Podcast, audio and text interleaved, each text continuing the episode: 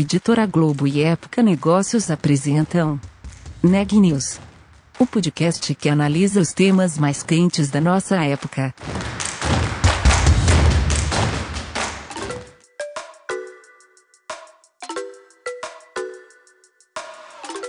Oi, eu sou Daniela Frabasile, da Época Negócios, e esse é mais um episódio do Neg News, nossa série de reportagens sobre a pandemia do novo coronavírus.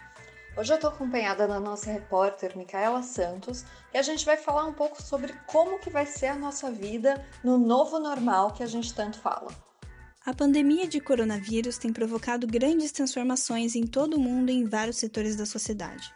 Comportamento, hábitos de consumo e o nosso modo de trabalho foram diretamente afetados pelo isolamento social, exigindo respostas rápidas e soluções inovadoras em saúde, tecnologia e trabalho remoto. Mas quais as tendências que devem permanecer no novo normal? Para trazer essa resposta, eu conversei com Isa Deson, especialista em tendências de comportamento, que nos deu alguns insights de tendências para o mundo pós-pandemia. A especialista também falou sobre seu projeto 40 Dias Disruptivos, com tendências que visam contribuir de forma criativa na construção de um futuro mais humano e empático. Vamos ouvir a entrevista. Isa, uma das principais tendências desses últimos tempos, e acho que você pode falar isso melhor, que é a necessidade de reduzir o consumo, né, durante essa pandemia e contar mais com a colaboração e a solidariedade. Como você vê é, essa mudança, né, nesses tempos de pandemia e como você acha que isso vai permanecer no futuro pós-pandemia? Eu queria começar deixando bem claro que eu tenho o costume de chamar a, a pandemia de uma lente de aumento. Ela, na realidade, mostrou e enfatizou questões que já estavam uh, nos incomodando, que já estavam sendo questionadas, que já estavam prejudicando a nossa vida no coletivo, né?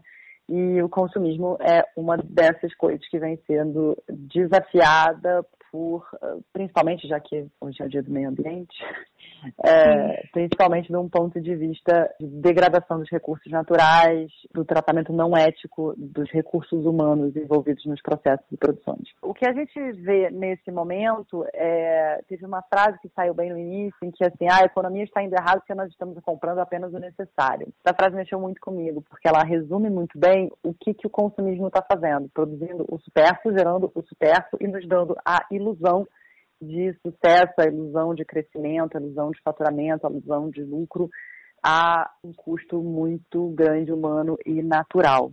O que a gente é, defende já há muitos anos, desde 2015, é uma busca cada vez mais por um senso de comunidade que seja uh, que auxilie no combate a um consumismo exacerbado e pouco ponderado. Então, o que a gente vê, e aí que a pandemia obviamente acentuou, é essa noção de que nós fazemos parte de, um, de uma comunidade que nós podemos e devemos ajudar aqueles que estão ao nosso entorno, em vez de continuar, por exemplo, contribuindo apenas para marcas que sejam globais ou que tenham uma, um alcance mundial ou que tenham um cunho puramente ligado à ostentação status symbol. Então a gente vê assim o retorno desde o padeiro à marquinha do bairro até o jornaleiro, as pessoas voltando a eh, interagir na comunidade com mais proximidade. Outra questão que você aborda no projeto é a economia colaborativa, né? Que eu acho que tem tudo a ver com isso. Queria que você falasse também sobre esse ponto, como que você vê a economia colaborativa para os próximos tempos, né? Se você acha que isso realmente vai permanecer e quais tendências você vê para as marcas. Muitas se tornaram mais solidárias, né, nesse tempo de pandemia é, e tiveram que adotar uma visão mais humanizada para atravessar a crise, né? Então, queria que você falasse um pouco sobre isso. A economia colaborativa, nosso olhar de tendências, é um dos pilares dos nossos comportamentos contemporâneos e é um pré-requisito de gerações millennials e imagino que a Alfa, apesar dela não conseguir pronunciar muito ainda. É, eu investigo isso desde a crise de 2008, que foi a verdadeira mãe uh, da economia colaborativa como a gente conhece. Uhum. É, e a gente fala disso não como uma tendência, mas como um grande movimento que já vem se desenvolvendo há muito tempo. O que a gente tinha até então eram modelos de negócios tradicionais que utilizavam plataformas que podiam ter um alcance diferente que fosse isso de quem está provendo o serviço ou de quem está consumindo esse serviço, né, ou esse produto. Ao meu ver, existe uma mudança uh, fundamental no questionamento do que, que, é o valor das coisas, e isso está na base da revolução que a economia colaborativa deve sofrer durante a pandemia, que é o quanto que vale o humano, o quanto que vale realmente as nossas posses e os nossos produtos e serviços de um ponto de vista humano que vá além de um preço atribuído da forma que a gente tem feito né, no mercado tradicional. O que eu acho que é muito relevante trazer aqui é que nessa economia colaborativa uh, existe uma convergência desse olhar solidário que você mencionou, aonde começa a nascer um intuito de propósito coletivo, que é uma tendência que eu abordo há mais uns dois anos, uhum. que é o momento em que a gente começa a entender que é ótimo a gente ir atrás de cada um do seu propósito, mas que o propósito ele precisa ser ativado de forma coletiva para que ele seja realmente explorado ao máximo. Então, uh, a gente começa a, a ver uma mudança significativa, quando você fala de marcas, de pessoas interessadas em empresas que estejam de verdade alinhadas com as suas crenças e seus valores. Elas estão buscando é, produtos e serviços, estar envolvidas em sistemas que uh, correspondam aos seus valores cada vez mais empáticos e humanos. Esse é um assunto que eu desenvolvo ainda mais no, no TEDx que eu fiz, TEDx Mauá, que eu fiz em 2017 onde eu já falava da economia da emoção e da necessidade de, para catalisar o espírito coletivo, uh, tocar em valores essencialmente humanos. Uhum. Perfeito. E, Isa, um outro assunto também bem importante nesse momento é que nunca se falou tanto sobre produtividade né, no home office, enfim, para os profissionais que, que, passaram a fazer trabalho remoto. Então, nunca se falou de, de dicas para home office, de acelerar o desenvolvimento pessoal nessa quarentena, fazendo cursos, outras atividades. Então, queria saber o que você acha é, de todo esse cenário e o que isso vai trazer de aprendizado e de tendências para o futuro do trabalho, né? Uma vez que ao mesmo tempo que no começo se falou muito dessa produtividade, enfim, dessa necessidade de, de trabalho, de, de atravessar a crise sendo produtivo, de ajudar a empresa, mas também viu-se a necessidade de cuidar da saúde mental, né, de parar um pouco, de respirar. Então, muitos times aí, muitos gestores estão revendo conceitos assim de produtividade. Então, eu queria que você falasse um pouco sobre esse ponto. É, para começar esse ponto, eh, a forma com a qual a transição de escritório para home office foi feita foi uma grande loucura, né? Vamos combinar que esperar que as pessoas continuem produzindo da mesma forma quando de repente elas estão uh, confrontadas primeiro com um gatilho mental primal de medo e instinto de sobrevivência, Segundo, uh, dentro de um ambiente que possivelmente não foi preparado para a pessoa poder trabalhar em casa. Terceiro, convivendo com gente que você não está acostumado a conviver no seu trabalho, pode ser o seu filho, pode ser o seu marido, pode ser o seu irmão, pode ser sua mãe, pode ser qualquer coisa do tipo. Sem entrar em questões de que um terço da população não tem internet, uh, muitos não têm um computador em casa que possa fazer esse trabalho, outros muitos não têm internet suficiente para fazer o tipo de trabalho, enfim, tem milhares de problemas aí de logística, é realmente uma questão extremamente multifacetada. Vamos partir do princípio que quem tem internet, tem computador, tem espaço, está trabalhando em casa, a gente não pode exigir, exigir o mesmo tipo de produtividade. Mas eu vou um pouco além e falo sobre o fato que há alguns anos a gente estuda o impacto negativo da gente uh, ter esse relacionamento quase que fetiche com a superprodutividade. Com ser, e isso é uma coisa um pouco mais recente, que vem muito da cultura online, ser a melhor versão de você. Nós ficamos tão apaixonados por uma versão idealizada das nossas vidas via Instagram e mídias sociais que a gente começou a querer que a nossa vida fosse cada vez mais perfeita, que nós fôssemos cada vez mais perfeitos.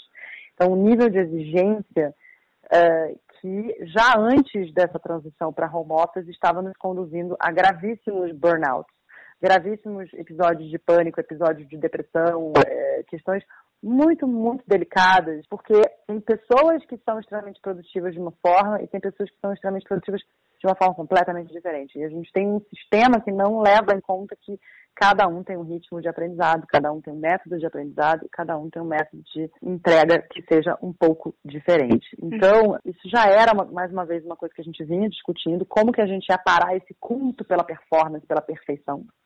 E eu acho que uh, esse momento de home office vem aí para quebrar com essa crença de que a gente deve e precisa ser produtivo a todos os momentos e que a gente precisa cumprir um horário específico e ser funcional no horário que a nossa empresa resolveu e que é completamente desconectado da nossa realidade né, individual.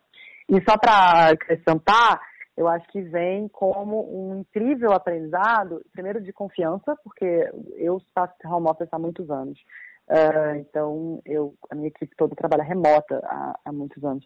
Uhum. E eu acho ainda bem doido como a gente discute esse problema da confiança. A pessoa não está fazendo o seu trabalho. Se a pessoa não está fazendo o seu trabalho, provavelmente ela não está fazendo um trabalho que ela está entendendo, que ela está gostando, que ela está conseguindo dar o melhor dela, né? E quem está em home office geralmente está nessa situação de privilégio de poder falar o que, que eu gosto de fazer, o que, que eu quero fazer, o que eu posso fazer, como que eu faço isso para ser a minha melhor versão. E é isso que os chefes e diretores deveriam estar prestando atenção. Como que você tira o melhor do seu funcionário e não como você obriga o seu funcionário a entrar num quadro que às vezes é para uh, é prejudicial para você como empresa, porque você não está aproveitando o melhor daquela pessoa. Falando ainda sobre esse assunto, né, acho que tem tudo a ver com isso. É um dos insights do, do seu projeto 40 dias disruptivos se chama preguiça revolucionária, né? Que eu achei um termo bem interessante. Então queria, queria que você falasse um pouco mais sobre esse insight.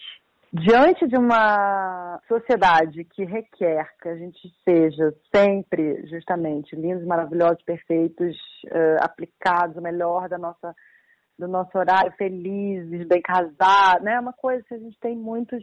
Mulherada, então, com a questão do, do dos parâmetros físicos de beleza, é realmente existir, é um ato de resistência hoje em dia, e por isso que a gente é, quis falar um pouco da preguiça de se entregar um pouco e largar mão.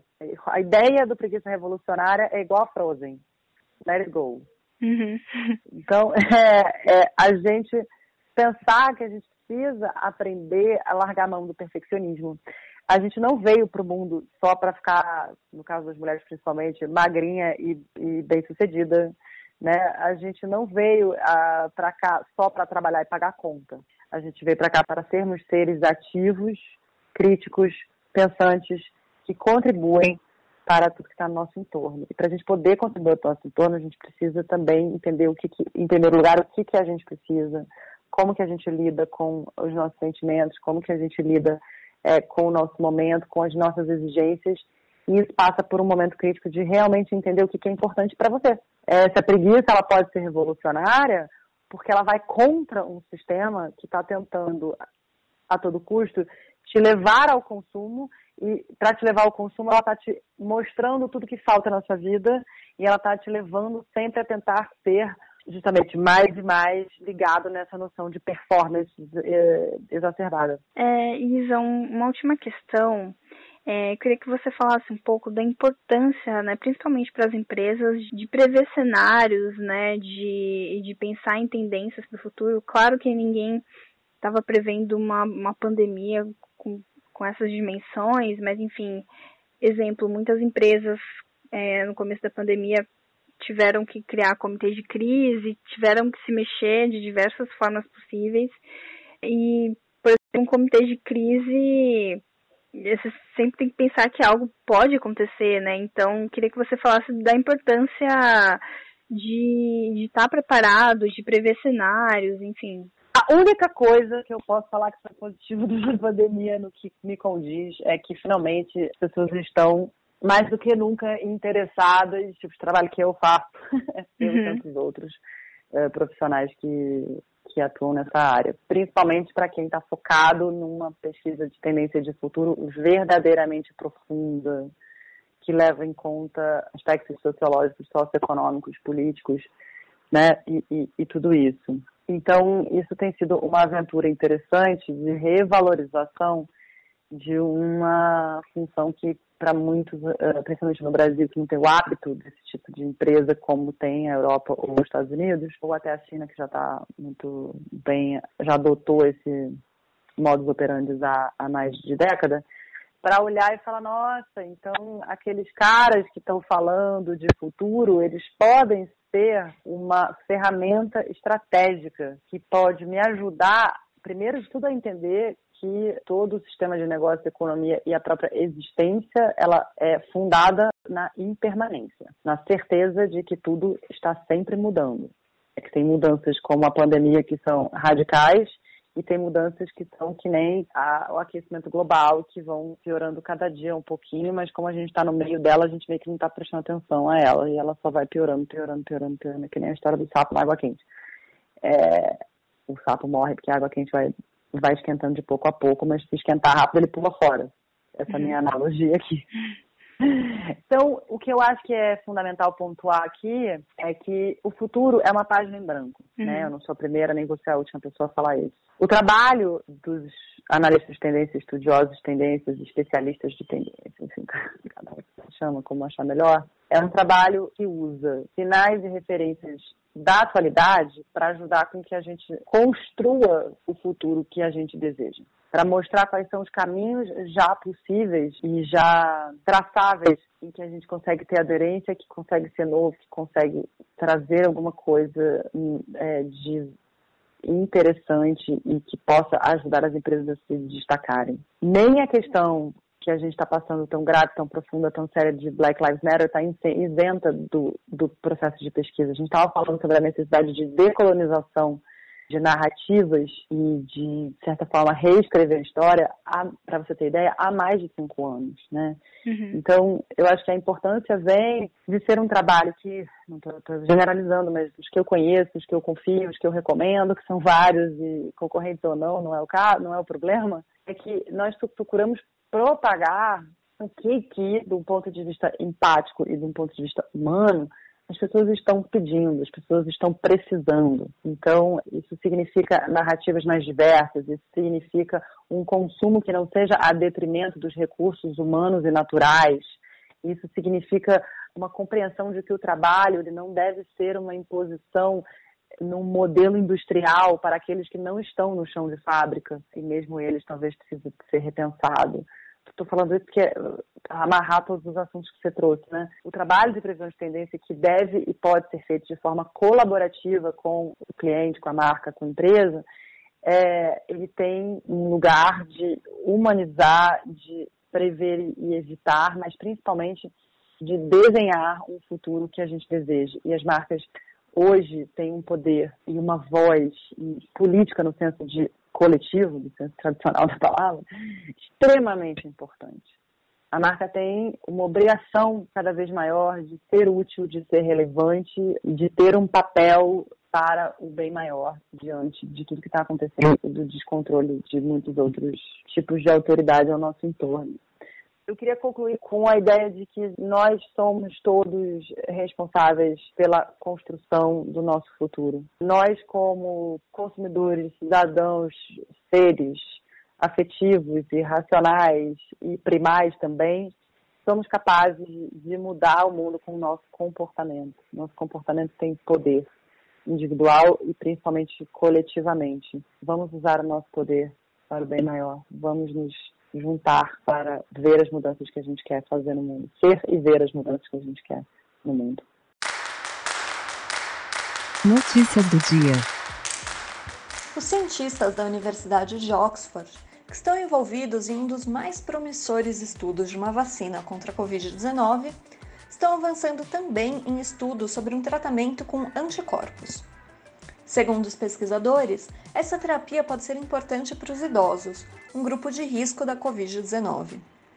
Os tratamentos com anticorpos são diferentes das vacinas. No primeiro caso, a defesa do organismo é injetada diretamente no sangue do paciente. Nesse caso, o tratamento arma o corpo para neutralizar o vírus. Já a vacina estimula o sistema imune a produzir a sua própria defesa. Nos dois casos, a intenção é reduzir ou impedir a replicação do vírus no organismo. O número de pedidos de seguro-desemprego aumentou 53% em maio na comparação com o mesmo mês do ano passado. Foram mais de 960 mil solicitações, um reflexo da crise do novo coronavírus sobre o mercado de trabalho formal no Brasil. No acumulado de janeiro a maio desse ano, foram contabilizados quase 3 milhões e 300 mil pedidos de seguro-desemprego, uma alta de 12,4% na comparação com o mesmo período do ano passado. O Ministério da Saúde atualizou os dados de Covid-19 no país. Até o dia de hoje, 9 de junho, foram confirmados 739.503 casos de Covid-19. O número de óbitos confirmados subiu para 38.406. Isso nos dá uma taxa de letalidade de 5,2%. O Neg News de hoje fica por aqui. A gente volta amanhã.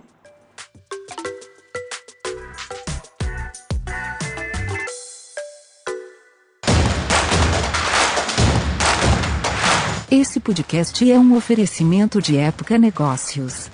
Inspiração para inovar. Não deixe de conferir nossos outros podcasts. Presidente Entrevista Presidente. The Office. E os negócios da nossa época. Ouça, acompanhe, compartilhe. Vamos fazer deste podcast o nosso ponto de encontro.